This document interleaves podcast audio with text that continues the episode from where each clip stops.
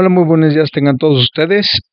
Hoy espero que tengan un excelente día y eh, como lo había prometido, va a ser mi primer podcast en el cual voy a poder voy a incluir a, a una médico, una médico pasante y va a ser mi primera entrevista. Entonces, les deseo lo mejor, así como también yo me deseo lo mejor en el día de hoy. Tengan un excelente día y disfruten mucho esto. Bueno, ella es una pasante una pasante de medicina, ¿verdad?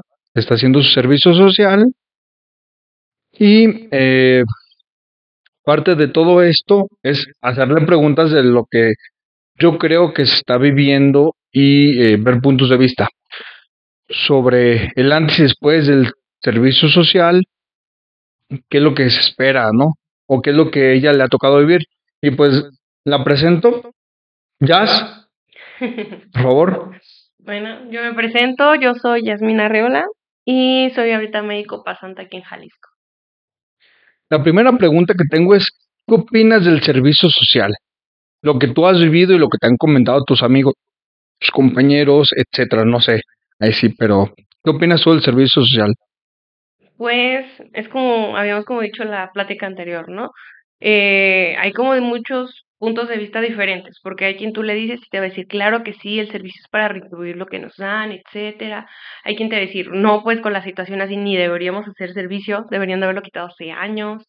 Y pues al menos yo en lo personal, que no me ha tocado una mala experiencia, pues te podría decir, sí, yo sí quiero un servicio social, a mí sí me gustaría, porque es una forma pues de integrar todo lo que tuviste en la carrera y saber llevar una consulta bien como médico general.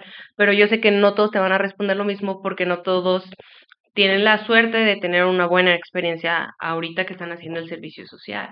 Entonces, pues creo que ahí todas las experiencias, las experiencias, perdón, podrían ser válidas dependiendo de las condiciones en las que tú estás y en las que te toca vivir, porque yo no puedo ir a opinar de un pasante con plaza tipo C, ni te puedo decir lo bien que le va a un pasante, por ejemplo, de plaza tipo.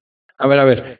Ahora, ya que mencionaste eso de las plazas, eh, de las plazas de, de pasantía, dijiste tipo C, tipo B y supongo que hay una tipo A, como ya lo hablamos ahí anteriormente. Hay tres, ¿no? Tipo A, tipo B y tipo C. Pero antes de esto, de ver lo de las plazas, es, ¿tú, ¿tú opinas que debería de haber servicio social por parte de los médicos? Pues es lo que yo te decía. Yo opino que sí, porque es una forma de tú integrar lo que sabes, de que tú te puedas parar enfrente de un paciente y puedas saber dar bien una consulta sin estar pensando en ese momento, ay, ayuda a un doctor y empezar a correr ahí en círculos, ¿no? O sea, ya tú eres el responsable, tú eres el que da la cara y tienes que saber cómo tratar a los pacientes. Sí, pero el, el hecho es de que eh, tú opinas que sí debería de haber servicio social por parte de los médicos. Sí, yo sí, pero pues es lo que te digo, yo de mi parte te puedo decir sí, pero quien tiene otras condiciones y te dice no, para mí es válido que ellos te digan que no. Por ejemplo, eh, también hay casos, supongo, en los que dices o, dicen no debería de haber, por alguna razón, comentabas de el, que algunos que fueron, por ejemplo, a, instituciones privadas, mmm, hay servicio social, pero creo que es un poco de, bueno, no sé qué tan diferente puede llegar a ser, ser al servicio social que hace un médico en una institución pública me imagino que los que están en el o los que van a hacer servicio social de una escuela privada, de una universidad privada, pues no lo quieren hacer porque ellos ya pagaron, económicamente ya retribuyeron, ¿no? Eh, su, su estudio. Eh, es mucho como lo que dicen ellos, o sea, justo, no todos, aclaro, pero sí muchos de, de universidades privadas con los que he convivido, sí dicen que ellos pues no están como muy a favor del servicio porque al, al final siempre nos han dicho que el servicio es para retribuir a la sociedad eh, como la oportunidad de que nosotros estudiáramos medicina. Pero ellos sí piensan, muchos de ellos sí piensan eso, ¿no? Pues si yo fui quien pagó mi escuela, yo, ¿por qué tengo que retribuir algo por lo que ya pagué, por lo que ya me esforcé? Sí, es como de, de yo ya, yo ya pagué todo lo que viví y no quiero, pues, seguir, pagando de alguna porque sigues pagando, ¿no? Ahora dices que hay quienes sí tienen que retribuir, en tu caso dices, sí hay que retribuir porque pues me tocó vivir esto y, la universidad eh, me lo brindó casi gratis. ¿Cuánto lo que pagas, lo que pagaste tú en, la, en tu universidad? Por ejemplo, el semestre. Yo te diría a lo mejor, Bueno. en caso, más que retribuir, integrar y aprender. Yo veo por integrar y aprender. y habilidades, no tanto por si retribuir o no, porque las condiciones no en todos lados son aptas, es la realidad. Y al menos yo te puedo decir que sí, afortunadamente en mi universidad, pues ay, el- en la UNAM el semestre te cuesta 50 centavos. ¿Qué? 50 centavos. o sea, ¿50? Ok. Tú puedes como donar más si es lo que tú... Si quieres donar más, lo donas. Si no, te cuesta 50 centavos. Exacto, ¡Hola, madre! ¿Tú? sí. y pues con eso puedes acceder a las cosas de la carrera, o sea, como a las instituciones de tu facultad, a la biblioteca, actividades culturales. Tienes un montón de, de, de beneficios por 50 centavos. La verdad, sí. Todas las carreras son eh, tienen ese costo en la universidad. En la UNAM, sí. O sea, ya si tú quieres, por ejemplo... Todas, meter- ingeniería, lo que sea. Sí, sí, todos pagamos la cuota, sí. Si tú quieres ya, por ejemplo, meter idiomas, otro tipo de cursos cosas, o certificaciones y demás, eso ya se paga aparte. Pero el semestre en sí para todos son 50. Ah, pues es muy poco. Comparación a una privada, me imagino. Sí, no. Bastante poco. Entonces, eh, eh, si cuentas en el hecho de, ok, hay que retribuirlo porque de alguna manera, bueno, no es que yo como parte de la sociedad te voy a decir, no, no manches, pues si tienes que retribuir si no pagaste nada. No se trata de eso. Creo que el hecho de retribuir es más con valores, ¿no? Como, ok, yo adquirí estos valores y considero que es importante retribuirle a la sociedad lo que de alguna manera me dio, sin necesidad de que me estén cobrando, sin que necesidad de que me estén diciendo, no manches, pues no pagaste nada, güey, no, pero el conocimiento que tuve para poder entrar a la universidad, creo que eh, me lo retribuí o de alguna manera lo pagué estudiando lo que es la prepa, la secundaria, ¿no? Lo digo por esto, por, por el hecho de que es muy, es un filtro de entrar a ese tipo de universidades públicas. El filtro es el examen que haces. O sea, no cualquiera va a entrar porque la universidad va a decir, bueno, si va a ser, o sea, si no van a pagar nada, por lo menos quiero que lo mejor de lo mejor de los que hagan el examen entren, ¿no? Supongo que es esa, eh, debería ser ese pensamiento. Debería, debería. Considero que eso debería de aplicarse o se, se debe de pensar. Y eh, es ahora el, el punto de, ok, eso, todo eso lo que viste en la universidad, porque ya en los últimos semestres ya es cuando comienzas a, entrar en ese mundo de eh, la pasantía, de estar en, de los hospitales, todo eso. No sé, por ejemplo, aquí en la Universidad, bueno, hablando de la Universidad de Guadalajara, en, en al menos, creo que comienzan desde quinto semestre a comenzar a adentrarse a ese mundo hospitalario. Ustedes, al menos en la UNAM, eh, ¿en qué semestre comienzan a, integrar ustedes eh, su conocimiento a- o el aprendizaje lo, comienzan a obtener en un hospital? Pues, al menos yo que vengo de FES, puedes ver pacientes desde el, ponle que el tercer semestre, tercer y cuarto, porque estás en las CUSIS, que son clínicas universitarias de atención eh, que nosotros tenemos en- dentro de nuestra misma facultad. Una clínica. como tal, una clínica tal cual. Y esa clínica, la consulta la atiende el médico que, por ejemplo, a ti te da clase y tú estás ahí en la consulta con él. O a mí lo que me tocó fue que nos agarraron como mitad del grupo y mitad del grupo, mitad del semestre, se me van a algún servicio aquí en la clínica. Hay quien le tocó urgencias, hay quien le tocó consulta, hay quien le tocó gine y demás, ¿no? Pero ya estás conviviendo con pacientes. Ya comienzas a agarrar ese, ese callito de alguna manera, ¿no? ¿O ¿Qué es lo que está pasando? Conforme a los a ya tal cual hospitales en el quinto semestre. Ya ahí ya vas, rotas todo el día, estás en un servicio, ya dependiendo de las necesidades del servicio, puedes estar en quirófano, en consulta, en piso, en donde te necesiten. Y durante ese aprendizaje, ustedes comienzan como a... Creo que sí comienzan a vivir ese estrés, ¿no? Porque tienes que estar estudiando. Sí, la verdad, tienes que estar tirándote las pestañas estudiando para pasar materias que pues, obviamente te siguen dando en el, en el semestre y aparte, pues estar lidiando con, con, con otras personas. Me imagino que con otros médicos pasantes que van más adelante. Sí. O sea, ya cuando entras en el hospital, convives con lo que decimos los semestrosos, los todavía no Semestrosos. eres MIP, no eres nada, los que somos tal cual de ah, quinto, sexto, eh, séptimo, octavo, todos estos vatos que están rotando en el hospital son los semestrosos. Convives con semestrosos. Dependiendo del hospital, convives con internos, con pasantes y ya con residentes. Sí, porque, ah, ah, bueno, poniendo como, no poniendo como ejemplo como tal, pero eh, parece ser, bueno, es eh, lo que es en, la carrera de medicina que hasta ¿qué? noveno semestre o décimo semestre comienza, ¿cuándo es cuando comienzan a ser médicos internos pasantes que les llaman MIPS? Porque es médico pasante MIP 1 y MIP 2. De pregrado, ajá. Médico interno pregrado, ah, perdón. Es MIP 1 y MIP 2, ¿verdad? Eh, ahí Pero depende de la universidad. Hay universidades que noveno y décimo, o hay universidades que onceavo y duodécimo, pero todos llevamos como el año de internado. En la primera mitad del año tú eres MIP 1 y la segunda mitad de tu año eres MIP 2. Y ahí, por ejemplo, ¿les paga? ¿Alguien les paga así económicamente? Ah, los MIP les vamos a dar, no sé, Ahí depende de tu institución. O sea, la, la facultad desde que tú ya de- vas a un hospital ya te avienta y dice, tú si tú te atiendes a la normativa que es de la institución, sea IMSS, ISTE, Secretaría, lo que sea, lo que te paguen depende de tu institución y cuando te paguen depende de tu institución. El día que te den libre depende de tu institución.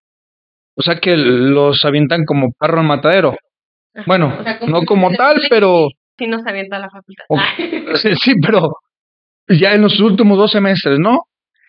Pues es que... Quiero pensar que en los últimos dos semestres, aunque que gente que los avienten así como tal, ahí se va, pero me imagino que en los últimos dos semestres para que sea MIP 1 y MIP 2.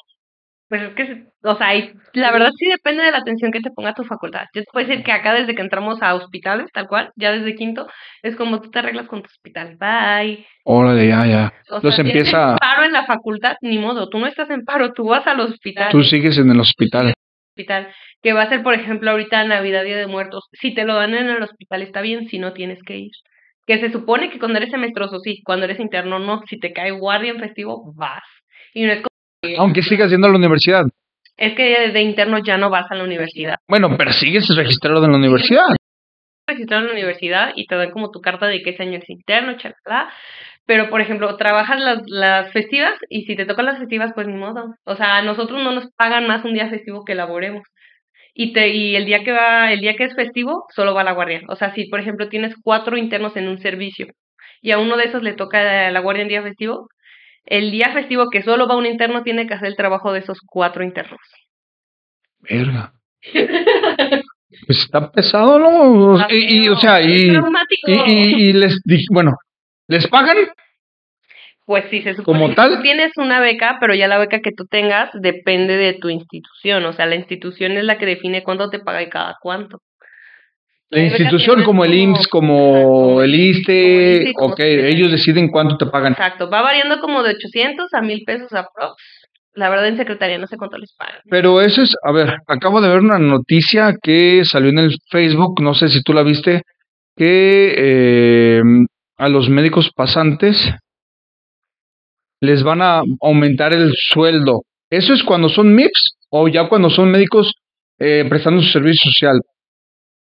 Ah, según yo, la que salió, ajá, sí incluía desde médicos internos, creo.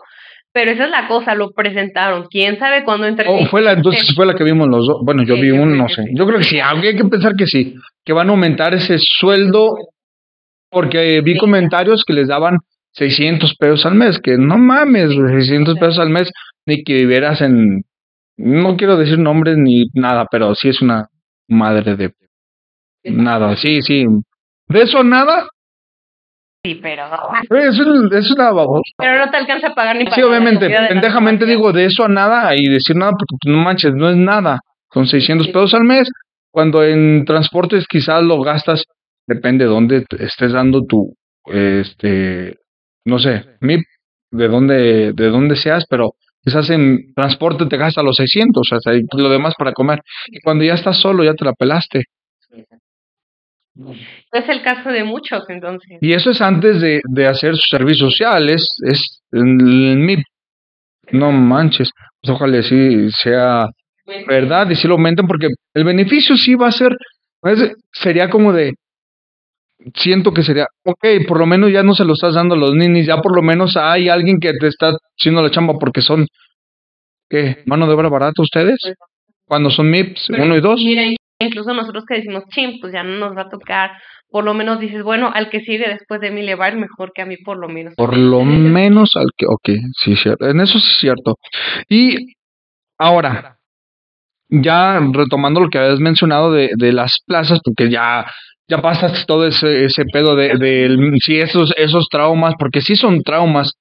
Vamos a, bueno, quiero adelantarme un poco en cuanto a por qué traumas.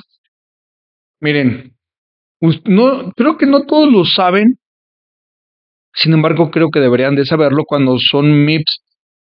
Eh, me he encontrado con casos tristes en internet que los médicos internos de pregrado, los que ya van para terminar,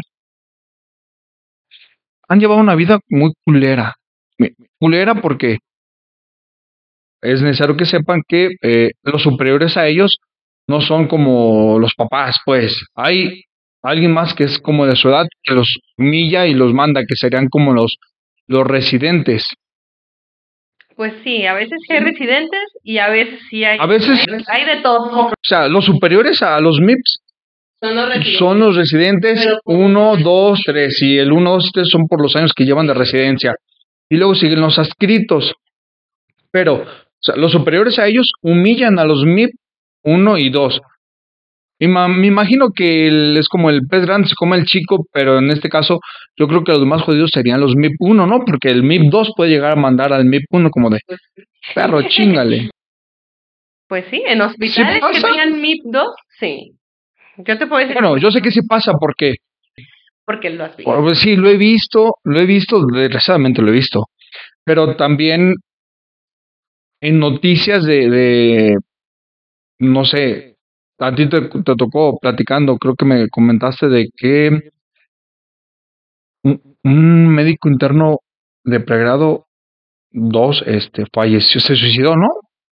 Ah, sí, sí fue, sí fue él, sí fue uno de pregrado, sí fue un MIP 2, o fue pasante, sí, del documental. Un residente, oh, no fue, ok. Pero de todos desde, mm, quiero imaginarme de que desde ahí comienza la, la trauma. lo que has mencionado ahorita. Yo creo que sí es bien cabrón, porque lo mencionas ahorita.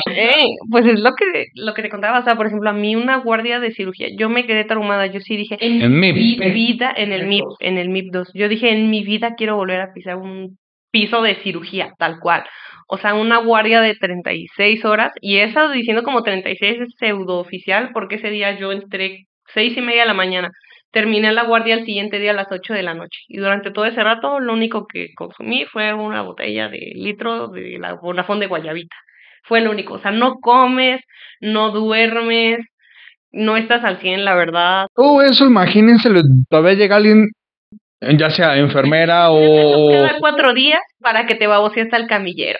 Sí, es una mamada. Sí, es una mentada de madre. Es como de, no mames, pendejo. O sea, ni siquiera ha comido y todavía llega... Y no por menospreciar los grados de que sea camillero o lo que sea, no. Son personas que están trabajando durante 36 horas y llega otra persona, no importando su educación o su estatus social, me imagino. No debería ser así, sin importar eso. Llega y todavía y de pendeja es como de, pases de, no mames. Sí, es como de, bueno, yo creo que eso pensarías, pero te sentirías mal porque te está pendejeando el camillero. Es como de, no mames, o sea, 36 horas, no, no he dormido casi nada. Lo digo porque se me hace chistoso que la gente cuando no la atiende o va de madrugada a los hospitales y ve a un médico que está durmiendo, le toma la foto y aquí no están atendiendo, vale madre aquí. Eh, son unos huevones. No mames, cabrón. Tiene 36 horas sin dormir y es el único, la única oportunidad que tuvo para dormir. Y lo exhibes con una foto, es como de, no, o sea, la sociedad, no mamen. O sea, no ha dormido nada, no sabemos lo que está viviendo ni la vida que ha llevado. O sea, no es necesario que lo sepamos todo, pero tantita conciencia, ¿no? Tantita madre. Tantita empatía. Empatía, exacto, como de, güey, no ha dormido nada en 36 horas, no ha comido nada en 36 horas.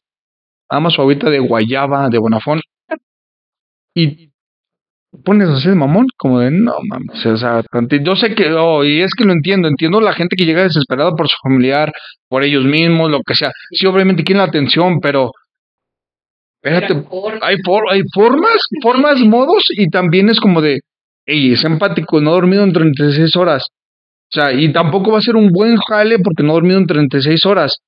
¿Quieres que te lo haga a ti? Sí, lo va a hacer porque lo tiene que hacer y es el único que está ahí. Pero ¿cómo te lo va a hacer? No es lo mismo alguien, yo me imagino que no es lo mismo alguien que ha dormido, llega fresquito, exacto. O sea, la atención va a ser muy diferente, hasta amable. Ay, no, si ahorita se lo atiendo. O sea, llegas y buenos días, estrellita. La tierra te dice hola, ¿no? Ya vas saliendo de la guardia y eres al otro lado. Si, si te callas, por favor, estoy estresado. Sí, me imagino. Y eso de ahí se va acumulando. Se va acumulando porque llegan, eh, llegan hasta el momento de, de, suicidarse, ¿no? El, por ejemplo, el residente que mencionaste que tú estabas siendo, uh, estudiando el MIP2, cuando pasó eso, ¿no? En, lo está en un documental que un residente se suicidó. Y no solamente hay otros casos en los mismos eh, médicos eh, pasantes de pregrado, los MIP2, eh, me ha tocado escuchar que eso es, se quitan la vida por estrés, por, por muchas complicaciones que nosotros no sabemos que están viviendo, que solamente yo creo que entre los MIPS de todo México se, se pueden entender. Me imagino que si los ponen a todos en un grupo y, oigan, aquí, sí, se arma, no sé, no el desmadre, pero las experiencias comienzan a brotar como si fuera Sí, sí, o sea, cañón. O sea, por ejemplo, yo me acuerdo mucho de cirugía que fue la más traumática para mí y también se me viene a la mente una amiga porque ella durante cirugía quiso renunciar tres veces. O sea, ¿a qué grado tienes que llegar de tan mal que te traten para que tú veas el esfuerzo de cinco o seis años atrás y por una rotación de dos meses en la que te tratan tan mal decir, sabes qué, o sea, no, yo prefiero salirme de aquí o me voy a terminar matando, porque de verdad te tratan tan mal a veces que tú sí te quedas como de, de verdad estudié tanto, me esforcé tanto para llegar y que me digan como tú no sirves para nada. Y, no saben de poner un curita. Enfrente del, es lo que, lo que te platicaba una vez, ¿no? O sea, esa compañera enfrente del familiar de un paciente y de un paciente, el doctor dijo, si no le hacen tal estudio a su paciente y se muere, es culpa de aquí, de esta mujer, o sea, de la muchacha echándole la culpa a la interna de que si no le consigue el estudio y se complicaba, pues iba a ser culpa de ella. Culpa de sí, iba a morir, no de él como, ajá. tratante y como médico adscrito. Y es donde yo pregunto, ¿dónde están las autoridades? Bueno, deben de estar las autoridades conscientes de que se está llevando a cabo un mal, o sea, un maltrato, un bullying, mm, o sea, tanto que defendemos que no haya bullying en las escuelas, güey, el bullying también está arriba y con seres que están trabajando para salvar, salvar la vida a otras personas y lo están bulleando, se me hace una mamada pues se me hace un objetado de quizás yo, yo lo vi desde un, punto de vista muy, muy diferente. Pero ¿qué, qué gacho que se lleva a cabo esto. O sea, hasta qué punto los MIPS llegan a decir, güey, ya estuvo porque sin me voy a quitar la vida o bueno, el punto cada, cada uno de, de lo define, ¿no? Pero ¿qué tan culero tienes que o tiene que estar a tu servicio para que para que te llegues a sentir así. ¿Cómo, qué tan culero te tratan los jefes? Sí, pues por eso el internado le dicen infiernado. Porque es un... es una cosa horrible, o sea... Puedes tomar experiencias de cualquier mundo, ¿verdad? Lados. Y tan solo yo diciéndote, por ejemplo, de las de mi hospital, te digo, había muchos, habíamos muchos que sí tomábamos antidepresivos, había muchos que sí empezaron a ir con la psicóloga del hospital. Y, o sea, de verdad, una cosa que, la verdad, yo llegué a ir con la psicóloga del hospital y se soltó un chismesazo que yo dije, o sea, Dios, ni siquiera puedo acudir yo a ayuda psicológica porque entonces ya se va a saltar un chisme de que me hicieron tal o cual cosa, ¿ok? Cuando no tenía absolutamente nada que ver. Nada que ver. O sea, incluso tú ya después dices, ¿con qué confianza yo voy a acudir a, a pedir ayuda si me siento mal? Sí, entonces en todo, pero bueno, pues también uno sabe, es el hospital y, y para bien o para mal ya nos acostumbramos y ya sabemos que, que todo se va a saber en el hospital, entonces, pues sí, es, o sea, es, feo. Y bueno, y pasas todo ese infierno y llega lo que es al, al servicio. Y en el servicio, ¿cómo es? Y fíjate, te lo voy a preguntar, porque ya lo platicamos de tres formas. ¿Cómo, cómo es, cómo fue para ti? ¿Cómo es que tú, o sea, tu propia experiencia, y luego cómo es a través de la experiencia de lo que te comentaban otras, otras compañeros de, servicio. Y cómo crees que es para los de las escuelas privadas o para también para los del servicio de que bueno que lo llevan a cabo los que están en investigación y déjenme les aclaro porque hay médicos que también investigan y creo que ellos están en en plazas más chingonas en oficinitas más chidas que no están perreándole como los que están no sé, eh, en un IMSS, eh, en, en urgencias, no es lo mismo, o en un centro de salud. Mm, en este caso es, eh, ¿cuál es tu experiencia como, o en el servicio social para ti? Pues por ejemplo, um, al menos en mi facultad, y creo que es el sistema de muchas, según tu promedio tú vas eligiendo tu plaza. Entonces, pues los primeros promedios se quedan por lo general con las cosas más chidas, que por, son institutos, eh, tipo cancerología, de nutrición, demás, de Sí, enfermedades respiratorias, por ejemplo. Entonces son los pasantes que por lo, por lo general pues van, hacen de repente cursos, hacen algún trabajo de investigación, pero es el que puede llegar bien a gusto con su pijama quirúrgica y su cafecito hacia el instituto, como, ah, buenos días. Su Starbucks todo bien a gusto. Ah, Starbucks, chingón y todo el pedo. No pasa nada.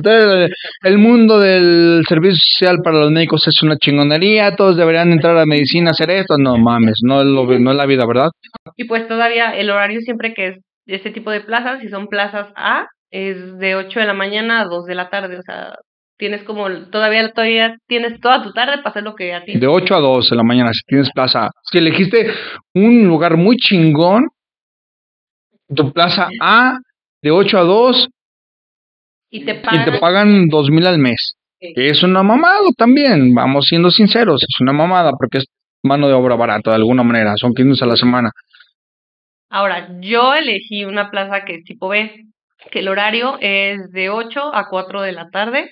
Y pues ya, yo estoy, por ejemplo, en un centro de salud, entonces yo sí estoy que pasando la consulta, o al menos en mi centro de salud que sea como más personal, pues de repente si se ocupa que sea archivo, soy archivo, si se ocupa que esté ayudando en planificación, ayudo en O sea, de todo, tienes que hacer de todo. yo tengo que hacer de todo, ajá. Es igual para todos los que están en, todos los que eligieron la plaza eh, tipo B.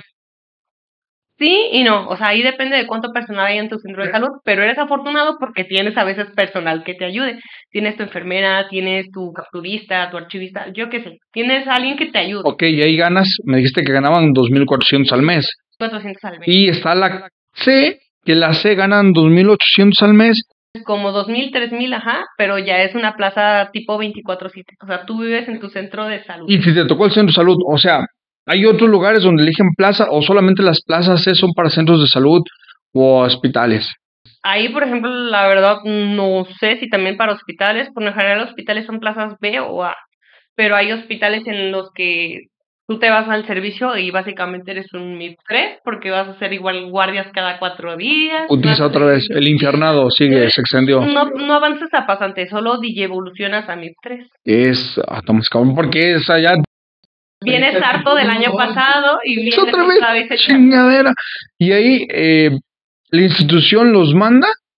O sea, yo UNAM o yo UDG o yo este cualquier universidad pública de, de México es yo te mando o ustedes eligen por medio de Secretaría de Salud el lugar en el que van a, a irse o los mandan a Pseudo eliges, porque pues claramente esas son las plazas a las que pues nadie quiere ir, pero si eres los últimos de la generación, pues ahora sí que para bien o para mal, pues dicen escoger lo menos peor. Sí, obviamente tienes que tú tratas de escoger lo más chingón para ti, Exacto. porque no vas a escoger una plaza donde se haya mucho peligro. Eso sí es una una este reverenda mamada, pero algo que me llamó la atención ahora que ok, elegiste tu plaza, elegiste tu plaza, te tocó por suerte una B de 8 a 4 con un sueldo de 2400. Ahora, ¿qué necesitas? Y esto lo hago, fíjate. Eh, no sé, ahorita está en, en boga eh, lo del MIP. No sé si supiste el, el que, que según se robó un chingo de cosas del ISTE, ¿verdad? De material. Ahora, la pregunta es, ¿qué necesita un médico pasante de servicio social para dar una consulta? Si estás en un Salvador Subirán o en un este de investigación, en un centro de investigación, yo creo que todo está ahí, ¿no? Obviamente. Todo tienes y no tienes que hacer nada. Tú tienes que llegar con tu Filip, no, Filipina no, perdón, con tu quirúrgico, ay, chingada, pues se me olvida, no tu quirúrgico y tu cafecito, lo que sea, un chingón, y todo está ahí. Pero ahora, los de los que están en, en un IMSS o los que están en un centro de salud, ¿cómo funciona eso? Ustedes tienen que, o sea, su- el material que necesitan para la consulta, ¿ya lo tienen o tienen que pagar de su bolsa? Para te voy a comprar que la cinta, que los guantes, que el suero, que el equipo de venoclisis, ¿qué es lo que? Pues incluso ahí te podría decir, depende de dónde esté tu hospital. O sea, los que están centralizados mínimo, por ejemplo, si tienes a lo mejor guantes, jeringas, este, suerito. Pero, al menos yo, que puedo decir que estoy en un centro de salud que incluso está en, una- en una zona pues centralizada, Yo en mi consultorio oficialmente no tengo estetos, no tengo bauma, no tengo estuche diagnóstico, o sea, no tengo fetón, todo eso yo lo conseguí y yo lo llevo de mi bolsa diario y me lo traigo diario porque pues no se vaya a ser alguien de manita larga, yo qué sé, pero como es mi material y yo lo llevo, yo lo cuido. Lo único que me dan de repente son los guantes y te digo, corunditas, cosas así pues. Sí, y, y es donde yo veo, ok, como, como gobierno, bueno, debería el gobierno estar al pendiente de eso, al menos la Secretaría de Salud, de tener todo muy equipado para si vas a mandar a alguien, por lo menos no tenga que desplazarse el hecho de que el propio médico está comprando, no sé, este, su material y mucho material para estar atendiendo pacientes, salvando la vida de los pacientes con su dinero, porque Secretaría de Salud no tiene para solventar eso, que sí está mal. Debería haber, bueno, suponiendo, debería de hacerlo, de, de estar alimentando. Yo creo que todos los, los, los centros de salud y eh, todos los hospitales, ¿no? Que es donde están los médicos, los médicos de servicio social. Que si no se hace, se puede malinterpretar, como el caso que está pasando ahorita de, de el, del, MIP, que este se robó, ¿sabe cuántas cosas? Que no se robó, yo creo que, yo, mira, hay que, siempre hay que dar la, la, la, la oportunidad a las personas de declarar a los inocentes, no porque sea tan, porque sea un sistema de justicia comprado, no, sino el hecho de, oye, no manches, si pudiéramos ver todo lo que pasó como, M, como MIP 1, MIP 2, la policía que se llevó, el servicio social, lo que sea, y todavía, o sea, viene con traumas, y todavía lo juzgan de ladrón cuando él ya, a lo mejor quizás ya sabía que le hubieran dicho, sabes que si vas a ese lugar tienes que comprarte tu montón de, de agujas, de guantes, de material, de todo eso, porque va a hacer falta para salvar a, a al güey que te está echando la culpa. Básicamente, ¿eh? Porque, o sea, si tú ves la foto de lo que traía él y que le quitaron, yo te puedo decir que en una cangurera, en mi cangurerita llevaba exactamente lo mismo, a lo mejor con excepción de los vasos, porque no me cabían, y eso porque no me cabían los vasos, ¿eh? Los vasitos como para... Pero tú los comprabas. No, no, no. O sea, ahí ya había cosas que yo compraba y cosas que, por ejemplo, sí traían yo del hospital. Pero esa cangurera, por ejemplo, yo siempre la dejé en el hospital por situaciones así. Sí, o sea, la vas a necesitar en el hospital, no porque vas por la calle caminando y chingada, se cortó. Ahorita lo suturo, de todos aquí traigo lo del hospital. Pues no va a pasar eso. Creo que a ese en la calle que le pasó, se cayó, lo que sea, lo llevan al hospital. O sea, ¿para qué? El material solamente es para... Y más porque de repente tú estás en el hospital y ya quieren una muestra urgente, pues ya sacas de tu cangurera tu aguja, tu jeringa, tu torundero, tu... Mm, todo, y ya pues, tomas tu muestra, ya la llevas al laboratorio, sí, y pues si el paciente está grave, obviamente se va a necesitar en ese momento. No te vas a ir hasta sabe dónde a conseguir el tubito, hasta, el otro lado. ¿Qué lo traes en tu cangurera? Porque lo necesitas en este momento. y, a lo peor de todo, ni siquiera dijeras, te tendría la paciencia. No, o sea, si es por ejemplo un área de urgencias, o ya ni siquiera te digo áreas de urgencias, hay, hay otros pisos como interna, como cirugía, que te dicen tómala, pero ahorita, o sea, no te van a andar esperando. Ah, ahorita que llegue, vamos a tomarle la temperatura. Además, ahorita lo suturamos, nada más de que, que baje al piso 1, vamos en el 10, pero ya que baje al piso 1 por eh, no sé, las suturas y ahorita lo subimos. Ay, se nos olvidó la cinta, está en el piso 5. Ahorita le ponemos la, la gasa. No, no, man. Sí, yo entiendo eso.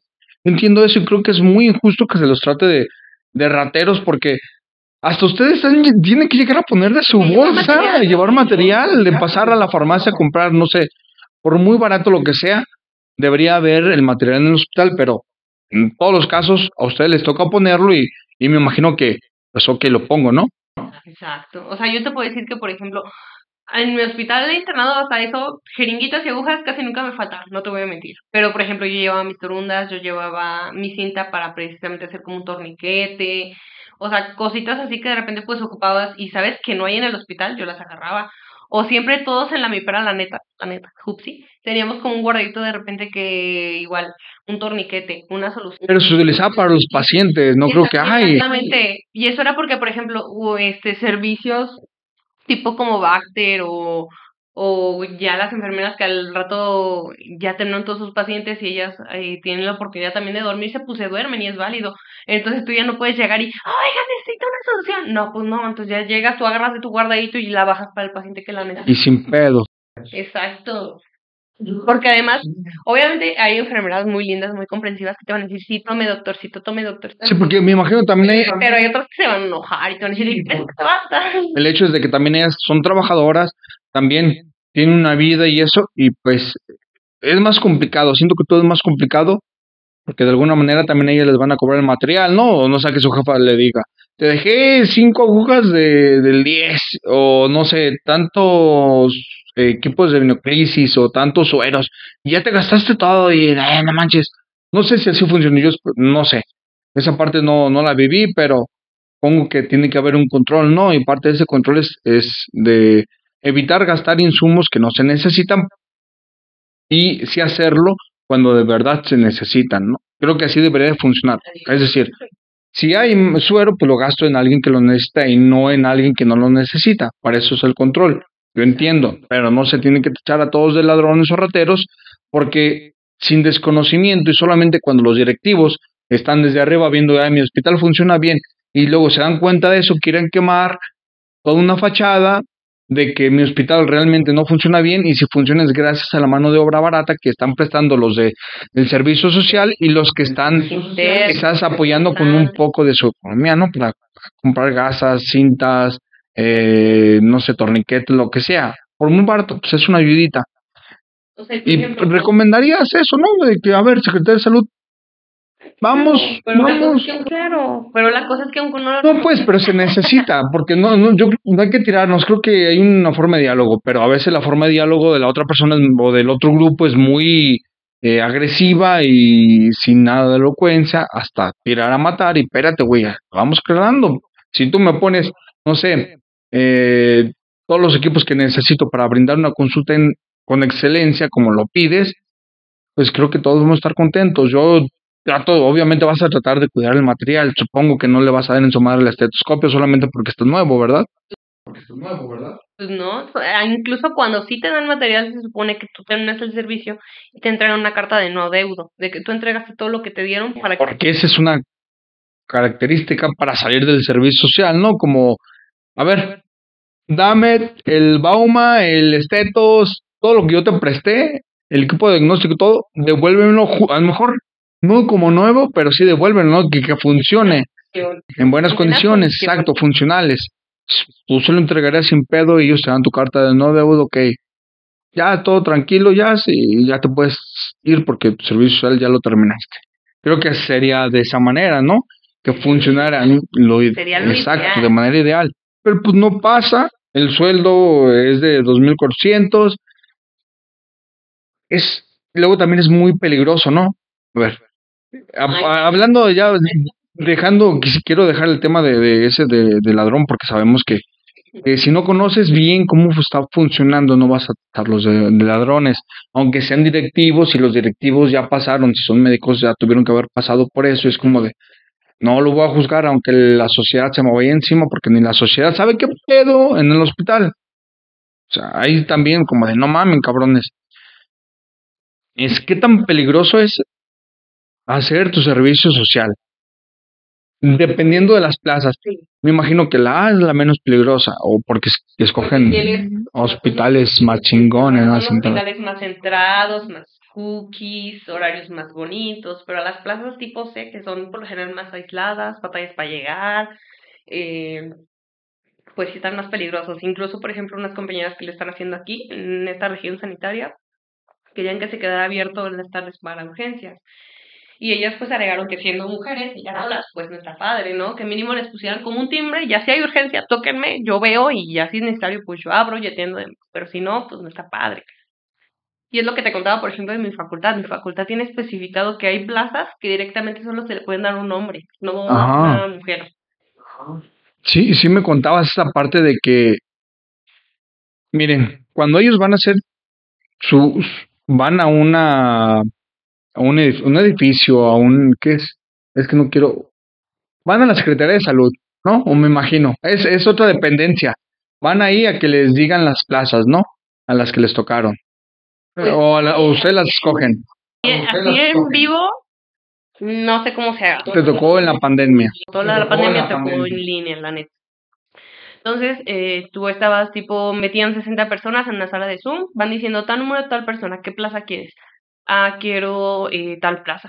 Ok, ya te meten en el sistema, ponen que esa plaza ya.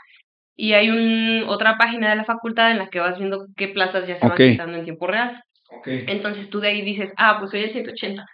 Ok, eh, no sé, ya pasaron los primeros 60, mi plaza sigue ahí. Mi plaza sigue ahí, ¿no? Este, pasan otros 60 mi plaza sigue ahí, va. Ya va la tercera parte en la que tú eres el último, pero tu plaza sigue ahí. Ah, pues si en ese rato ya la agarraron, pues sí. a pensar que otra plaza. Y para eso, en el Zoom les dicen, hay 10 plazas que son, bueno, me dijiste que algo era parecido, o sea, no quiero decir algo que no es cierto, pues obviamente, pero es 10 de los 60 que están ahorita en este Zoom, eh, o al menos conectados aquí, 20 plazas son exclusivas para hombres por decirlo de alguna manera. ¿Sí, les dijeron así? Sí, no. No, porque haz de cuenta que la lista de plazas la sacan tres días antes de... Ok, ya va como, ok, ya, ¿qué, pedo? Pero en ese papel sí viene eh, dicho que tantas plazas son para hombres. Sí, tal cual viene como eh, tal municipio, tal plaza. Hombre. Y al... ¿Por qué creen ustedes que dice exclusivo hombre? Es una pregunta muy pendeja y casi eh, tirándole a lo lógico la respuesta. Pues, ¿por qué creen? Si solamente se permiten hombres, porque si van mujeres, están expuestas a, eh, a que sean víctimas de violencia. Imagínense toda la violencia y pónganle el nombre que quieran ponerle. Por eso solamente se, se dan a hombres porque eh, ya hay registro, o me imagino que debe haber un registro de que en esas plazas ya se violentó a una, a una dama, ya se violentó a una mujer, ya le pasó de todo, ya le insultaron, ya imagínense lo peor, no se lo imaginen porque es, es, es triste imaginarte lo peor, pero pues pasa, lamentablemente pasa, no estamos viviendo en un mundo utópico, perdón, pero si hay un reporte que solamente hay hombres es porque a la, a la mujer que reportó anteriormente, que estaba ahí, porque le pasó algo desagradable. Y es muy injusto que en la sociedad ahorita, obviamente iba a seguir pasando tristemente, pero la violencia a la mujer no respeta carreras, no, no respeta carreras, nada respeta. Entonces, si viene etiquetada exclusivamente para hombres es porque ya le ocurrió algo a una mujer.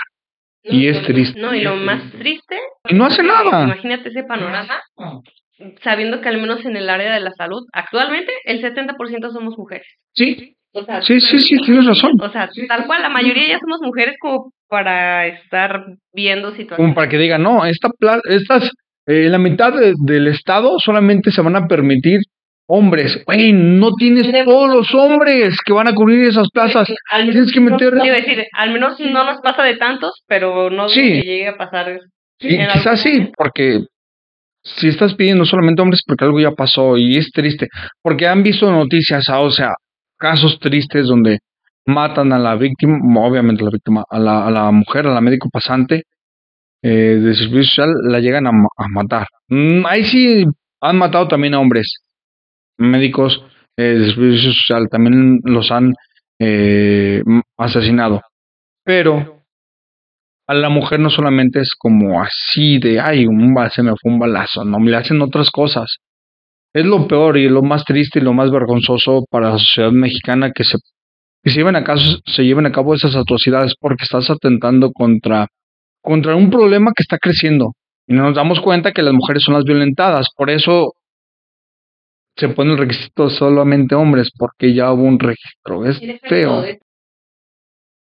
Y deja eso, estás atentando contra alguien que ni siquiera es como que digas, va y está haciéndole mal a otra persona. O sea, tú vas y haces tu servicio y estás atendiendo a tus pacientes y estás tratando de... Ellos mismos te violentan. pacientes. Ellos mismos te violentan. O sea, a mí, por ejemplo, y no es mala onda, yo sé que hay pacientes súper lindos, súper empáticos y hay otros que de plano no, ¿no? O sea, a mí, uno llegó una vez en el centro de salud y quejándose y regañándome a mí que porque la glucosa que le tomaron con esas nuevas lancetas le dolía mucho.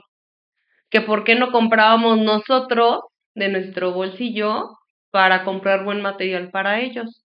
Y te juro que yo sí en ese momento, pues sí me molesté, le dije, mire, eh, pues la situación es complicada, a veces no tenemos todo el material, Y yo empecé a sacar mis cosas de mi mochilita. Le digo, y todo lo que ve aquí, yo lo compré para atenderlos a ustedes. Sí, o sea, no te lo están regalando, no son comprar chicles. Exacto, un fetón no es baratito, ¿eh? Y, y todavía, y también, por ejemplo, yo me compré mi glucómetro por cualquier urgencia también. Entonces, si dices como, chin, ahora me estás reclamando porque hasta el cómo te toman la glucosa te dolió mucho y eso tiene que ser mi culpa mía. Y el lugar al que las mandan, obviamente, pues se tocó una plaza, voy a decirlo, bonita y decente. No, le tocó una plaza decente a la muchachita, está bien. Es ahora el, el hecho de, ok, es la plaza, está bien ubicada y todo. Hay otros que le tocó una plaza bien culerísima, no, no hay eh, suficiente material, no hay ni siquiera gasas ni guantes. Lo, solos 24 horas, eh, sin protección, porque hay un tema que, que lo, lo platicamos, pero no lo vamos a mencionar porque la violencia en México rebasa lo que creo que la seguridad pública puede llegar a ser, ¿no? Pero imagínense un lugar todavía peor, donde lleguen a pasar todas esas cosas, violencia extrema y todo, y sin una reja que te proteja. Y cuando las instrucciones son de, si si pasa algo, enciérrate. Güey, no mames. No, o sea, la puerta, si, si, pasa eso, no es como de que va a llegar y te va a tocar la puerta y déjenos entrar. No, pues obviamente traen con qué para tumbar la puerta, ¿verdad? Sí, pues no mames. Exacto. Por ejemplo, yo dije que plazas es 24-7. Técnicamente se supone que ven tener un día libre, pero si tú te vas hasta el otro lado del país, aunque tú tengas un día libre, no te vas a regresar a tu Sí, te quedas allá y... No es como, tengo mi día libre y estoy hasta Tamaulipas y me voy a regresar bien a gusto a la Ciudad de México. No, pues no manches, sí te quedas 24 Y lo peor es de que pues te toca aguantar vara, ¿no? O sea, estás, ya estás ahí, tienes que aguantar, ya es como, sí, ahorita los atiendo. Y, está bien culero.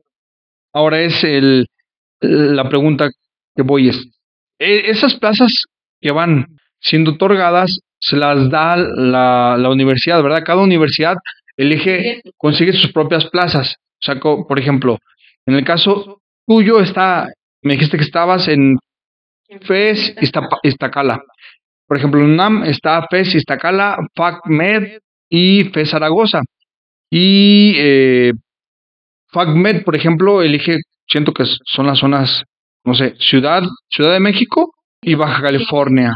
No, no, obviamente la seguridad no es, no es nuestra arma ahorita, pero vamos suponiendo que así funciona. Por ejemplo, la UDG tendrá sus plazas en Jalisco y en otro lugar, me imagino. Y la, la una universidad, por ejemplo, la UAM en Nayarit tendrá su, su, su lugar, ¿no? Me imagino que así, así debería funcionar. Cada universidad pública en cada estado elige sus propias plazas. O, eh, pero aquí es donde, ok, si la ciudad, si la UNAM está agarrando la Ciudad de México y también Baja California, supongo que otras universidades, por ejemplo, lo de Nuevo León o en Puebla, eligen también de otras partes del país. Quiero suponer, no sé si tú te has dado color de eso, en, enterado. Sí, ahí sí. O sea, no hay como una exclusividad de si tu universidad es de este estado, en este estado te vas a quedar porque aquí estás. No, o sea, sí te mandan otros estados, esa es la realidad, sea la universidad que sea que hay eh, universidades que tienen eh, un poquito más de cuidado y te dicen, ah, pues, por ejemplo, somos Universidad de la Ciudad de México, te vamos a dejar en Ciudad de México, en Estado, en Querétaro, en Tlaxcala, cositas cercas aquí, ¿no? No te voy a mandar a, no sé, a Quintana Roo, a Tamaulipas, a Sinaloa, a Chiapas, por ejemplo. Pero eso ya depende de las plazas que consiga la universidad. Ya depende de la universidad que le diga al secretario de salud, ay, mira, conseguí estas plazas en estos estados pueden ser mías, porque creo que también la Secretaría de va a decir, ah, sí, porque esta otra universidad ya no las va a querer, las dejo. no sé cómo funciona esa madre. Conforme la demanda de pasantes o de médicos que hay en cada estado o en cada región. Y tú que estás en Tacala, está Ciudad de México, el Estado de México, Querétaro y Yucatán. Y eh, miren, ahí está en Jalisco, Jorge se movió hizo su trámite, se movió y dijo, ah, yo me quiero ir a Jalisco. Y lo hizo y llegó a Jalisco. Yo empecé el servicio en agosto, pero yo solita estuve haciendo como el trámite de mi plaza. Desde diciembre, por ejemplo, está FE Zaragoza, que ahí sí desconoces. Pero eso es hablando de la UNAM exclusivamente. Habrá, por ejemplo, UDG que tiene eh, Jalisco. No sé qué lugares pueda tener en Jalisco. Pero me imagino que sí son, por, eh, por ejemplo, IMSS, ISTES, no sé si ISTES, UDG, no sé Centros de salud, yo sé que sí. Ah, claro. Casi todas las, las universidades tienen algo que se llaman plazas universitarias que es dentro dentro eso sí lo llegué a ver lo llegué a ver aquí en, bueno en cuantos que están médicos eh, de servicio social haciendo servicios en la universidad que aquí es donde viene la otra eh, la, el, el, otro vamos a decirle el otro espacio mental del médico que se quiere superar porque mientras están imagínense que están llevando la putiza de su vida en un lugar eh, escaso de materiales, porque en Secretaría, de Salud, o al menos el lugar no lo ha llenado, ya sea por burocracia o lo que sea, porque a lo mejor quizá la Secretaría de Salud está dispuesta a llenarlo, pero pues no le hacen hecho los trámites. Imagínense la persona que está en ese tipo de lugares, sufrir, la neta sí es sufrir, ¿verdad?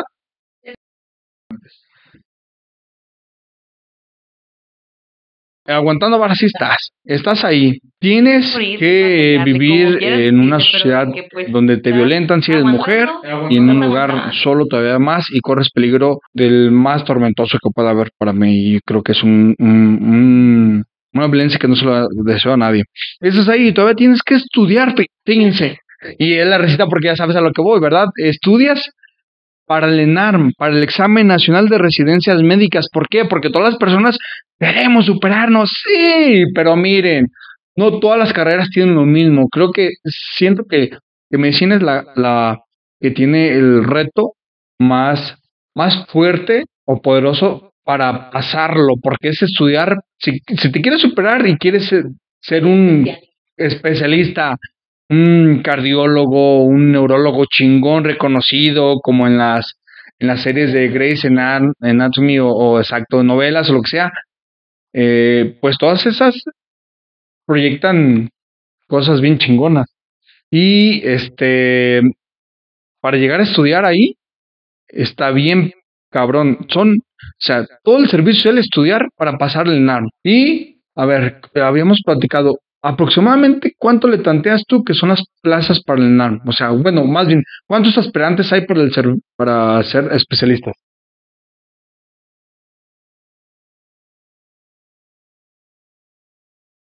Pues es lo que te decía, ahí no sé la verdad cuántos, porque participan todos los médicos que salen de servicio de México y para participan médicos que también presentaron unos 100 mil el año pasado y no pasado. Unos 100 mil Y participan médicos bueno, del. Ahí sí saben, mmm, sí, nos pasan la info, sí, sí, sí, que es importante. Es importante saber que si de 100, por ejemplo, suponiendo que son 100 mil, ¿cuántos entran aproximadamente? ¿500? ¿1000? ¿2000? ¿Cuántos entran? ¿Cuántos pasan en el ENARM?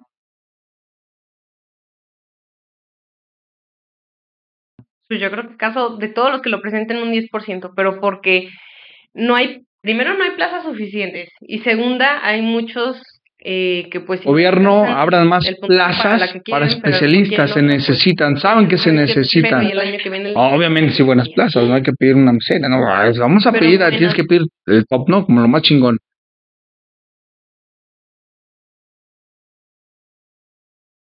Pues te, dirían, no a lo mejor el top, pero así que me quieran dar una plaza en Cuba, pues no manches tampoco, ¿no? y no por hacer como más. Oh, hay para hacer en otro país. Pero sí, sí, si tú hiciste un examen para una residencia en México, pues esperas hacer una residencia en México. Pues según, el, no, no me acuerdo, creo que fue el año pasado que según, no sé qué traques traían ahí, que querían ofertar plazas en Cuba o en otro país, no recuerdo pero sí hubo como mucha discusión de eso, de que precisamente era la idea de como si yo estoy haciendo un, un examen aquí fue porque yo quiero hacer mi especialidad. Y, no es que no quieras conocer, me imagino, como, no es que no quiera conocer otro país como, pues no corresponde. Llega a haber plazas de México para Nicaragua, Colombia, Cuba, Brasil, Estados Unidos. O sea, no es que no quieras conocer, me imagino que, imagínense que te vas a otro país con una beca o, o pues sí, de dos mil pesos al mes. No mames. Hey, estoy hablando del servicio social, si no me quiero confundir. La estoy cagando, vato. No, pues. Sí, eh, más, eh, les dan más. Ah, como residente nada más, sí, eh, tengo un conocimiento de esto porque me lo pasaron de acá. Ah, como residente. me informaron y me pidieron, un, me hicieron una pregunta. Les da más o menos lo del lo que el CONACYT le da a alguien que está en el doctorado. Aproximadamente, creo que si mal no recuerdo, eso fue lo que me preguntaron, que cómo, bueno, esto porque una amiga me entró eh, al, al ENARM, a la residencia, para ser, quiere ser dermatóloga. Espero que sí esté siendo o ya estudiando para ser dermatóloga, pero en su momento tienes que entrar a, a medicina interna, ¿verdad? Y luego al año te puedes cambiar a, a, dermatología, o si no a los dos años, creo. ¿O qué?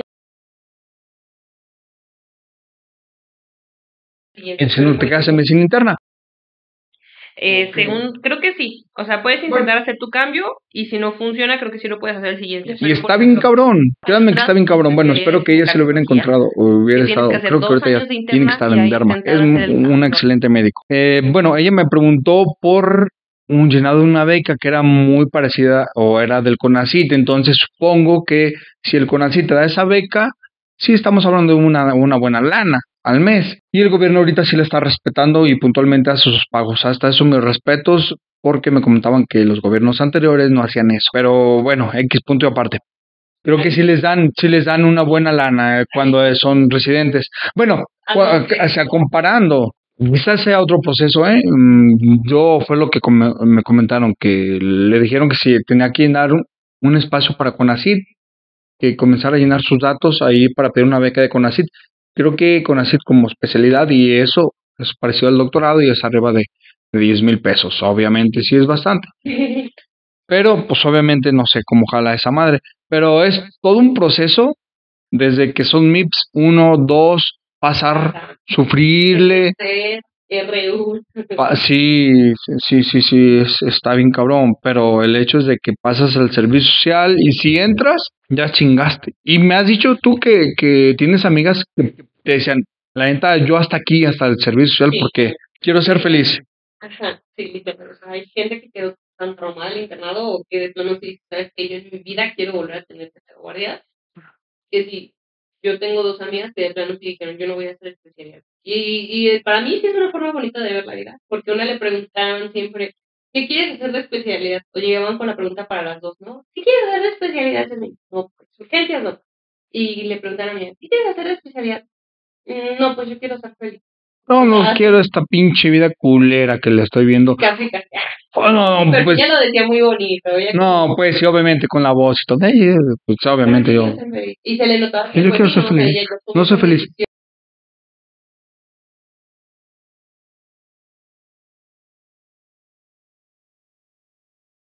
Le estoy viendo. Casi, casi. No. Pero ella lo decía muy bonito. Ella No, pues sí, obviamente con la voz y todo. Pero yo quiero ser feliz. Y se le notaba que, pues sí, ¿no? O sea, ella ya tomó esa decisión. Y yo no de que ella quiere ser maltrato a otros pues, a lo mejor médico por primer nivel, una Ah, exacto. Rural. O sea, todavía es la putiza porque sí llegué a escuchar que es una putiza. Quizás todos suben, verán médicos residentes que suben fotos en sus redes sociales muy bonitas, este, felices y contentas, sí, todo. Pero, ¿tú crees que esa es como la parte, como la fachada? ¿O sí están siendo así de felices? Yo sé que algunas serán, aman la medicina, qué bonito que la amen, deben de amarla porque pues para eso entraron. Sí, pero ¿crees que, que eso sea una fachada de lo que implica la vida social? Como el médico de servicio social o médico de residente? depende mucho de la yo no acostumbro tanto subir fotos, porque al contrario, siempre te dicen que... Para seguir aquí. Sí, pero... ¿Pero quién les dice eso? ¿La gente? a mí sí me ha tocado que... la vida social? te diría como el médico del servicio que a lo mejor yo prefiero por ejemplo yo, yo hasta ahorita hasta el servicio que yo ya agarré como más amor yo no ya, ya le agarré amor hasta el servicio social. porque desde el primer semestre no más nada entonces pero quién dice hasta el servicio hasta el servicio ya le agarré porque desde el primer semestre no más nada decía que estaba pasando yo entré de, yo entré deprimidísima a la carrera de verdad pero tengo una amiga que de verdad desde chiquita su sueño era ser médica de verdad, de verdad, de verdad. Y ella desde primer semestre, la vez que subió una foto posando con su bata contentísima y todo. O sea, yo te podría decir eso. ¿Y ahorita? Y ahorita sigue feliz. O sea, ella ya, por ejemplo, ya decidió que va a su vida. Ya ella, incluso el otro día subió una foto como haciendo una exploración y todo. Y feliz, ya enfocada, diciendo, y me encanta Gine, o sea, ya. Ella, Pero ¿cuántas de 10? Ya sabe qué quiere hacer y ella está feliz de llegar a ese punto en su vida. Y tú dices, qué padre por ella también, ¿no? O sea, yo, por ejemplo, Pero veía... Exacto. O sea, una, dos máximo, de verdad, o sea, todavía somos, a, a- o pasa mucho que hay gente que Sí, ya porque- tiene el último año en el servicio y sí está como, chin, la neta no sé qué quiero hacer de mi vida, o sea, Sí, porque- quiero estudiar pero no sé qué especialidad, o quiero seguir pero no sé si hacer un posgrado o hacer qué o qué, porque además hay otra cosa, técnicamente la especialidad para nosotros pues decimos que es la especialidad y es lo más top. Pero según por lo que vayan Ok, comentando, a ver, entonces, yo- ok, o sea, y- yo que estoy en ese ya del doctorado, de la validan así. eh, sería como el top A menos que estudies como en comparación a- doctorados. de una especialidad. Yo digo que, bueno, en mi caso no, pero hay otras carreras. O sea, es, es el top del doctorado de todas las carreras, porque tienes- un grado, ¿no? Académico. Y el acá es la especialidad. Pero inclusive lo que decías ahorita, puede ser Exacto. el top acá de- del médico será la especialidad y aparte que tenga un doctorado, será como lo más chingón.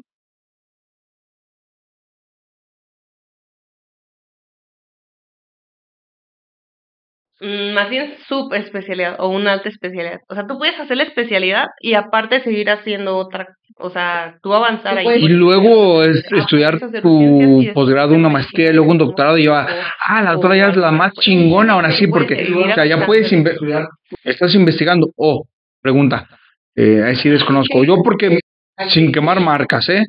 Cuando estaba haciendo mis, mis prácticas eh, Ah, en un hospital, depende sin quemar marcas. Yo un- como comentario le dije a un, a un médico muy buen amigo, eh, Fer, eh, le dije, oye, me, tengo ganas como de estudiar medicina, y, ah, pues de mamón, pues ya había yo, o sea, yo ya sabía que quería y yo no quería medicina, pero le dije, oye, este, pero le dije, oye, eh, medicina estaría padre, Dice, no manches, yo si, si pudiera elegir, no elegiría otra vez medicina, si tuviera la chance de elegir, no elegiría medicina. Dije, no, pues, no mames, ¿cómo? Y él ya era R1 o R2, creo, en su momento. Y me dijo, no, yo no volveré a, a elegir medicina. Me imagino que es la putiza se la llevó para decir eso, siendo ya R2, como no lo vuelvo a elegir.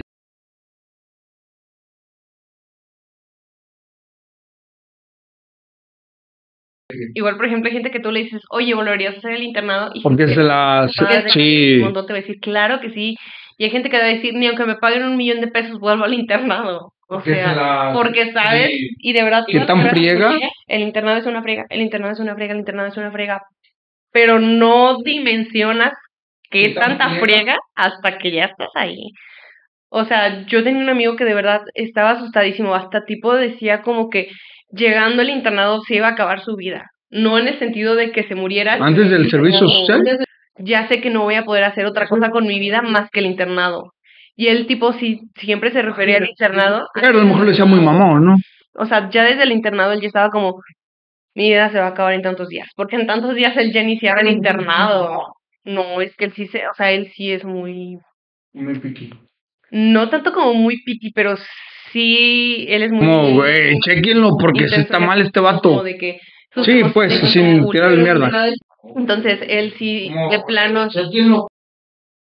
pobrecito, ¿no? O sea, pero de verdad él sí le tenía, ajá, o sea, más que eso, yo siento que era eso, que él de verdad le tenía muchísimo miedo al internado. Porque es todo un proceso. ¿Hasta qué año un médico dejaría de estudiar? Supone. Estaba igual, pero con el examen de residencia. ¿Cuántos años? ¿12? Seis Pues, estudiando de carrera, tu servicio al terminando tu 7, carrera, entras a la cuatro especialidad de, y te de echas otros especialidad, cuatro. una sub Unos 5, 11, 12, 12 años, unos 10, 11, 12 años. Si te avientas La sub, 10, 11.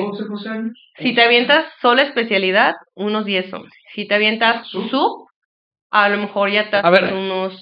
obviamente termina afectando todo lo que es la vida social de las personas, ¿verdad? De todos hay los subespecialidades que duran más que otras. ¿Qué tan de lado dejas la vida social estando, eh, siendo MIP, siendo, bueno, estando en el servicio social? Porque obviamente, pues ahorita el enano no te puede apuntar, pero, o, o de residente, porque pues no lo, no lo estás viviendo.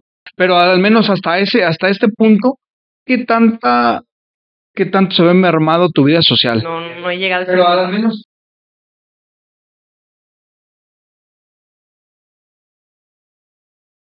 Pues yo te diría que sí es como muy específico mi caso en mi Ah, parte, no, sí, porque yo hago el servicio que- y trabajo, entonces eso me quita mucho tiempo y o sea, hago el servicio, trabajo y estudio, me quita tiempo.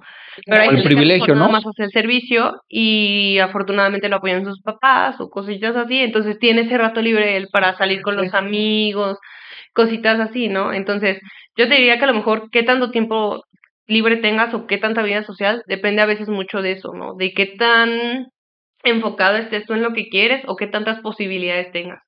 Si tú tienes una plaza tipo A, tus papás te apoyan y dices, a lo mejor solo voy a tomar un curso para el examen los sábados. Porque la posición y la condición social en la que te encuentras te permite hacer eso. por ejemplo, ¿no? Si a lo mejor tienes una plaza que la- Sí, sí, cada, ok, cada. O sea, yo ahí te diría, sí habría que ver como cada persona en qué posibilidades. Ya de ahí, pues sí, o sea, qué tanta vida social tienes, porque Sí, tienes sí. gente que estudia, o sea, hay una chava que se llama Daf, de FacMed, que mis respetos, y o sea, ella estudia, ella trabaja, da talleres, y aún así ella se da el tiempo de repente de tener No. salidas y cositas así, Pero, y es bueno, que ella siempre ha dicho, ni, ¿no? O sea, un- ni una carrera universitaria debe estar peleada con, con la vida social. Porque aún estando ahí, estás viviendo, estás viviendo en sociedad con otros compañeros, otros alumnos, y pues la vida social así que queda entre paréntesis, ¿no? Como entre comillas, como pues no manches, vives en sociedad, a huevo es vida social. O sea, no es como, como no estás dejando de hacer nada. Pero como médico sí se presta mucho, Exacto. O sea, te diría que, por ejemplo, pero como médico sí se presta mucho sí, y por ejemplo, más cuando estás precisamente en el internado o en el servicio social, porque no, o sea, hay fechas que probablemente no vas a pasar con tu familia. O sea, a lo mejor Navidad la pasas haciendo guardia, a lo mejor Año Nuevo la pasas haciendo guardia, a lo mejor Día de las Madres lo pasas haciendo guardia. Y son cosas que al final sí te afectan un poco anímicamente porque si dices, yo podría estar en mi casa con mi familia. O sea, yo estaba, por ejemplo, en diciembre del año pasado, sí estaba triste, la verdad, porque dije, me va a tocar hacer guardia el 31. Y yo estoy súper acostumbrada a abrazar a mi Pero porque sabías que iba a venir, pues. O sea, va a llegar ese. O sea, yo ya estaba poniéndome triste por esa situación. No, no, no, qué culero, no, no, qué culero, no, no, no. Que al final no, porque hasta me contagié de Sí, qué culero que te contagiaste, porque ni siquiera ibas a poder abrazar a tu familia, porque. Sí, no, mejor. Creo que me contagié, sí, yo sé. Entonces me salió lo mismo, exactamente. Pero, o sea, sí son cosas como que todas las situaciones que tú vas viviendo del internado, la presión de repente del examen cuando estás haciendo el servicio, o sea, todas esas cosas, como dices, sí se da mucho la depresión, sí se da mucho la ansiedad, sí te afecta anímicamente, esa es la realidad. O sea, quien lo sabe llevar súper bien, porque hay gente que lo sabe llevar súper bien, mis respetos. Pero yo te puedo decir que a la mayoría de los que conozco sí nos ha llegado a afectar de una o de otra forma, de que sí, ya estoy deprimido, sí, ya, ya estoy triste, sabes que estoy muy ansioso, sabes que eh, hoy no puedo salir con mi familia porque tengo que hacer tal situación o tal cosa de la carrera. Y al final sí te afecta porque a lo mejor no estás deprimido, a lo mejor no estás ansioso, pero el, el Sí, porque aparte, pues es la, la tu humillación. familia, tu pareja además, te hace sentirte Sí, como aislado. y es que de verdad lo vemos muy fácil desde acá afuera. Quizás porque ahorita ¿por no estamos yendo al hospital, yo no estoy yendo al hospital, miren, aquí estoy, no, pero habrá gente que está yendo al hospital y no sabe qué pedo aún viendo a los médicos. O sea, como no sabe qué pedo, no sabe lo que están sufriendo, no saben que eh, les eh, no sé, ese día falleció su abuelita, pero ellos tienen que estar al pie del cañón ahí y eso afecta, obviamente tiene que afectar psicológicamente a la, a la persona, le tiene que dar depresión, no, no.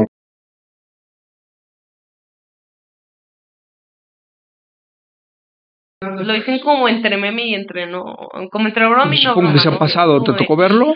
Te pasó algo, pues ni modo, te vas, lloras cinco minutos en el baño, te vas, te limpias la cara y sales a...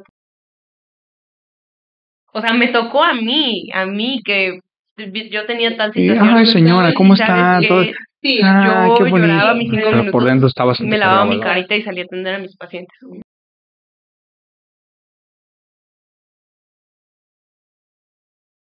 Para bien o para mal, la suerte la mala suerte de que yo me enfermé cuando estaba en cirugía y me operaron y caí en la misma sala de las pacientes que yo cuidaba. Entonces yo yo subí y yo estaba así como que toda anestesiada, todo, o sea, y de verdad en la cirugía pues sabe dónde quedaron mis zapatos, sabe dónde quedó mi cubrebocas, sabe dónde quedó todo, ¿no? O sea, obviamente lo guardé trabajo social, pero obviamente yo subí a piso y yo estaba como de, ¿qué, qué pedo? ¿Qué está pasando? Y me reconocieron mis pacientes y fue como, doctora, ya se va para... Sí, bueno, no manche, no tiene zapatos, déjele presto las chanclitas de mi mamá. Y al rato, doctora, déjele doy un cubrebocas. O sea, como que las mismas pacientes de que sí, las trataba bonito, ellas me reconfortaron y me regresaron eso, pues, ¿no? Y ahí es Porque las, y casi quiero decir como el escrito, el que no tiene que hacer llorar a las Porque yo me encerraba a, llorar en la oficina a veces o en la mipera.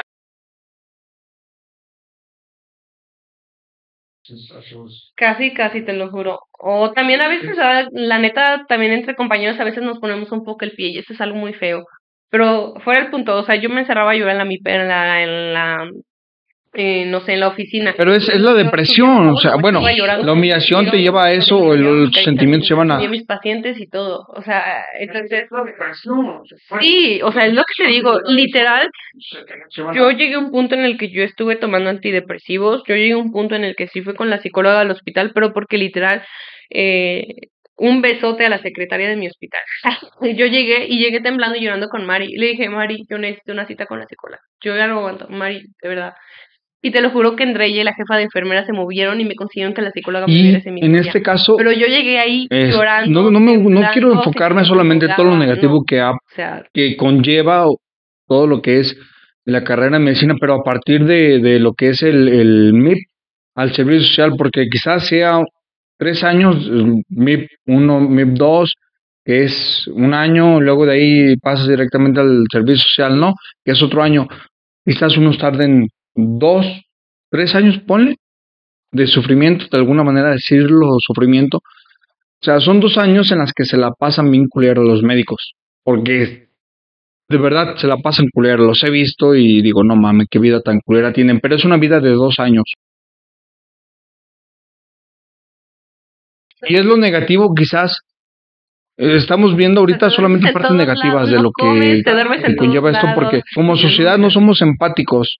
Y siempre vamos a decir que eh, tal MIP o tal eh, este pasante o, o, todo lo que sea se llevó el material. Güey, es empático. Este, no sabemos si tal residente o no sé, el pasante que está en el centro de salud X lugar está, está deprimido y quizás está a punto de quitarse la vida. Eso no lo sabemos, no somos empáticos. ¿Consideras tú que la sociedad es, no es empática con los médicos?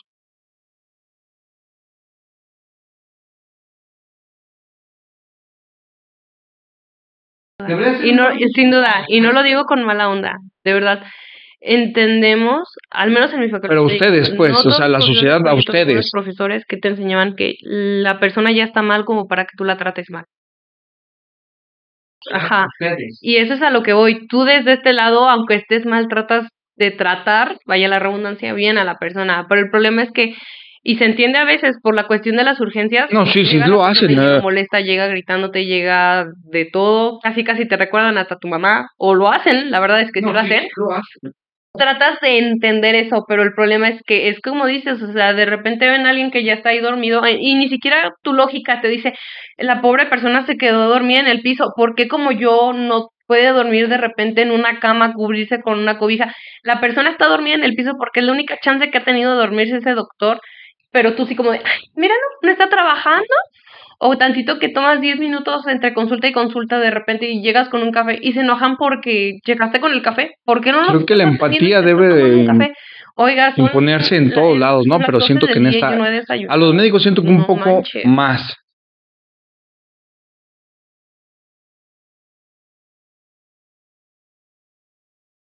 Mínimo lo que eres empático con cualquier otra persona mínimo eso, que nos tuvieran de empatía a nosotros como médicos, la empatía que le tienes de repente a la señora que te mande la comida, a la señora Qué chingón. Esa misma empatía que le tienes a cualquier persona que te ofrece cualquier servicio, se la tuvieras a un médico, no, otra cosa sería. De verdad que otra cosa sería. Porque yo no veo que a la de la estética lleguen mentándole la madre porque no las está atendiendo. A lo mejor sí he visto que, por ejemplo, ellos, a ellas les reclaman que porque, oye, yo llevo aquí esperando mi cita o cositas así. O en las estéticas yo he visto que Ay, te llegan hasta sí. cita y quieren que las atiendan. No le quedó el tinte, se va a morir, güey. No, no pone en riesgo la vida de la persona, ¿me entiendes?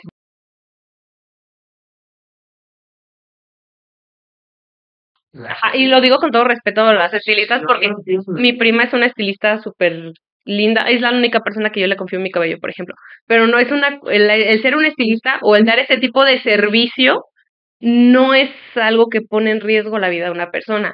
El estar en un área de urgencias y ofrecer ese servicio sí lo puede hacer. Y yo por eso pongo la, la comparación porque, por otra eh, cosa, porque no, no, entendemos como sociedad que todos que llega somos porque lo humanos, ¿verdad? Obviamente eso. Somos seres humanos que tenemos que comprendernos entre nosotros, entendernos y, y, vaya pues, de actuar con valores de que, oye, no le voy a llegar a gritar al médico porque está dormido, no sé qué pedo. Bueno, mames, a lo mejor está. Y llega alguien y, hey, güey, déjalo, está descansando, no ha dormido nada. Me tocó ver lo que estaba de allá para acá y es su único momento que lo vi descansando, güey, deja al médico ahí. Creo que a veces no somos tan empáticos porque en su momento quizás llega el paciente y, hey, atiéndeme porque me estoy, bueno, está muriendo mi, mi papá, mi mamá y obviamente uno entiende.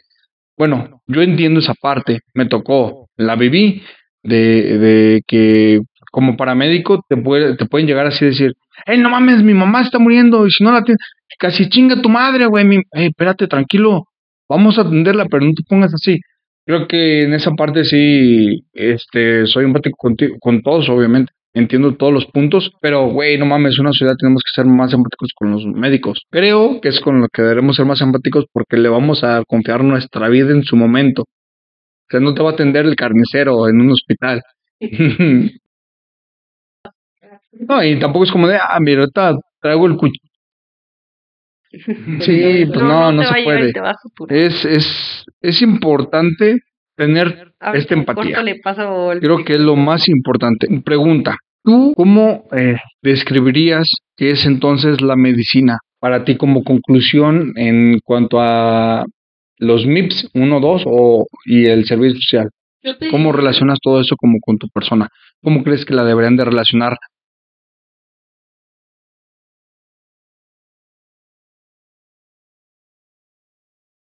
Yo te diría que la verdad, al menos desde mi no, neta, no es como de yo quiero ser muy bonita. O sea, yo la verdad bien la caricatura o bien porque entré. De verdad, yo no supe por qué entré. Neta, yo no, o sea, yo solo me agarré y dije, ¿qué me gusta? O sea, yo llego a un punto en la Neta, tú leías eso, bueno, ¿qué voy a hacer con mi vida? ¿Qué leo cuando me aburro de otras cosas de historia? Leo fisiología. Ah, sí, yo leo, o sea, yo cuando me aburro leo fisiología. Entonces dije, pues algo por ahí voy a estudiar, ¿no? Ah, yo ñoñaza desde el inicio, claro que sí. Pero yo solo entré porque dije, pues como que me gusta esto, pues vamos a ver por qué otras cosas no me gustan, no me veo en otras cosas, así de simple. Pero yo te puedo decir que tercer semestre, cuando yo empecé a ir a hospitales, yo descubrí por qué me quedé en la carrera. Yo me quedé en la carrera por Dani Alvarado, un excelente residente de urgencias en ese momento, que ya es médico. Es que personas bonitas en, que de verdad nos atendió, o sea, nos, nos abrazó súper bonito en el servicio de urgencias, nos enseñó. Y sí, la verdad sí, o sea, así como hay gente muy mala, la verdad es que hay gente muy buena y muy linda. Yo te puedo decir, o sea, yo me acuerdo mucho de Daniel Varado, yo me acuerdo mucho de David Vera, un residente de Gine que también, véngase, y por ejemplo fue el que me dio chance de sacar, por ejemplo, mi primera muestra de gasometría, fue el que me enseñó a pansear a las pacientes embarazadas, cositas así, ¿no? Y también porque yo me acuerdo mucho, mucho, mucho del área de urgencias de la raza, que me tocó hacerle su historia clínica eh, a una pacientita de la tercera edad. Eh, yo estaba en ese entonces con mi amiga Maribel porque hicimos el trabajo juntas y le estábamos haciendo la historia, y ya terminamos. Oigan, pues, ¿qué va a pasar conmigo? Y así, la señora súper espantada, súper así. Pero, o sea, de verdad. Pues, ¿y qué pasan? Como que tenía mucho el miedo a que la abandonaran, a cuestiones así, pues. Ella, mi amiga y yo la tranquilizamos. Entonces mi amiga y yo tranquilizamos a la señora. La verdad, pues ya nos quedamos a platicar tanto con ella, la ayudamos a tranquilizarse. Le dijimos, mire, la, nosotras pues sí nos vamos a ir al rato en la tarde, pero vamos a estar aquí todavía tres horas, cualquier cosa aquí estamos, nos habla, señora Sharada. Y yo me acuerdo mucho que la señora nos dijo... ¡Oh! Dígame otra vez. Esas palabras que te llegan y dices, ¡ay! La bendición. Por el corazón. ¡Qué bonito! ¡Qué bonito se siente! De verdad, te lo juro. O sea, yo me quedé, yo, yo me quedé porque bendito sea Dios, me tocaron personas muy lindas que me enseñaron siempre. Tanto residentes como adscritos de mi, primer, semestre en hospitales. De verdad, mis respetos para todos los que estuvieron conmigo en la raza, tanto residentes como médicos. Me enseñaron súper bien, fueron súper lindos conmigo siempre, eso es la verdad. En medicina interna pediátrica, en cardiopedia, en endoscopias pediátricas, en gine, en, en fisiología, de verdad, todos súper lindos y por pacientitas como esa señora, como una pacientita de pediatría que yo le hice hasta un libro con su cuento favorito para que iluminara y todo, y también ella feliz, como gracias doctora, y así. O sea, yo me terminé quedando por cosas así, la verdad, por gente tan linda de la que yo aprendí tanto y con la que formé amistades tan bonitas, y por sí, esa sí, sí. esa Yo- yo- cuando te dicen gracias.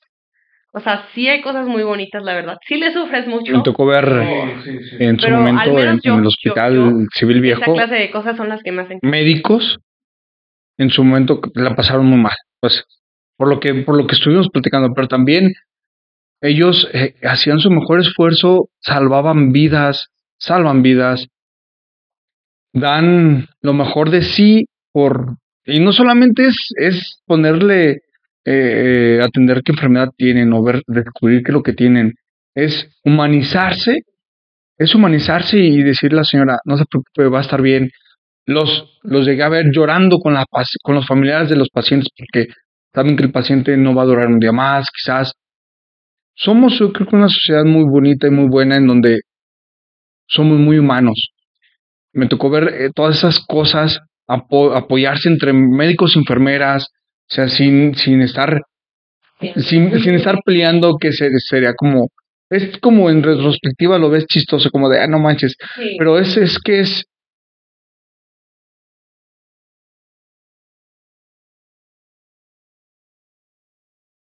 Es que la verdad es que la, la enfermería siempre va a ser tu mejor compañía. O sea, obviamente no por otros, sacar como otros profesionales de la salud, pero medicina y enfermería siempre va a ser tu mejor compañía. Oye, yo te puedo decir también, por ejemplo, de un enfermero que me hizo super amiga, que se llama David. Yo llegué, te acuerdas, me acuerdo un día y yo tenía un paciente grave y él iba llegando y, buenos días, y yo, buenos días David, ven a ayudarme, tenemos que intubar a un paciente. Y nunca fue tampoco el grosero conmigo, al contrario, doctor, aquí está el carrito, doctora, que vamos, esto, lo otro, ayudándome pues, ¿no? Entonces, ah, sí, Y porque al final de cuentas es al menos siempre nos apoyamos mucho en enfermería, por eso hasta dicen, nunca te hagas enemigo de una enfermera, ¿no? O sea, es quien más te va a ayudar, No, exacto. yo creo que O sea, es tu mano sin- derecha en sí, hospital. sin El enfermería, hospital sin enfermeras, no funcionaría tampoco enfermeros, sin enfermería. un hospital no da para más. Neta, qué chingón que, que te guste tu carrera. Qué chingón que a todos los médicos, la verdad, les guste su carrera y que la amen. Qué culero que a veces como sociedad no sepamos saber y entender eso y los tratemos de la jodida y, no está padre.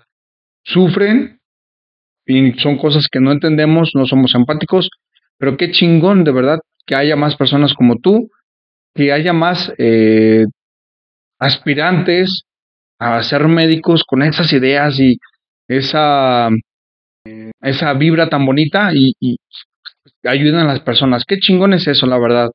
Y bueno, no sé, quiero terminar con esto. Seamos más humanos y empáticos con todos y en especial con los de este el área de la salud, de verdad. Somos, son a los que los vamos a necesitar en un futuro. Sean felices también, todos, y que pasen un excelente día y disfruten mucho. Eh, espero que disfruten mucho esta, esta conversación y gracias, Jazz, por, por es, es la tercera vez que lo grabamos porque yo soy un principiante en esto. Soy un principiante. La primera vez, se los juro, eh, bueno, Por fallas técnicas. ya para terminar, la primera vez estuvo bien padre porque hubo como que platicamos de más cosas. La segunda vez fue como con un poquito más de, de agresividad, ¿eh? sí fuimos un poco más agresivos. Qué bueno que no se grabó. Pero en esta, esta vez fue más, fluyó muy bonito y, y sin tantas groserías también de mi parte porque ah, yo soy así. Y de verdad muchas gracias, Yassi, por la comprensión a este principiante. Y aquí estamos. Cualquier cosa, miren, este, después vamos a grabar otro, pero ya con, con sus primitos que también son médicos. Que tengan un bonito día y, y si es, buenas noches si lo escuchan ya de noche, ¿eh? Adiós.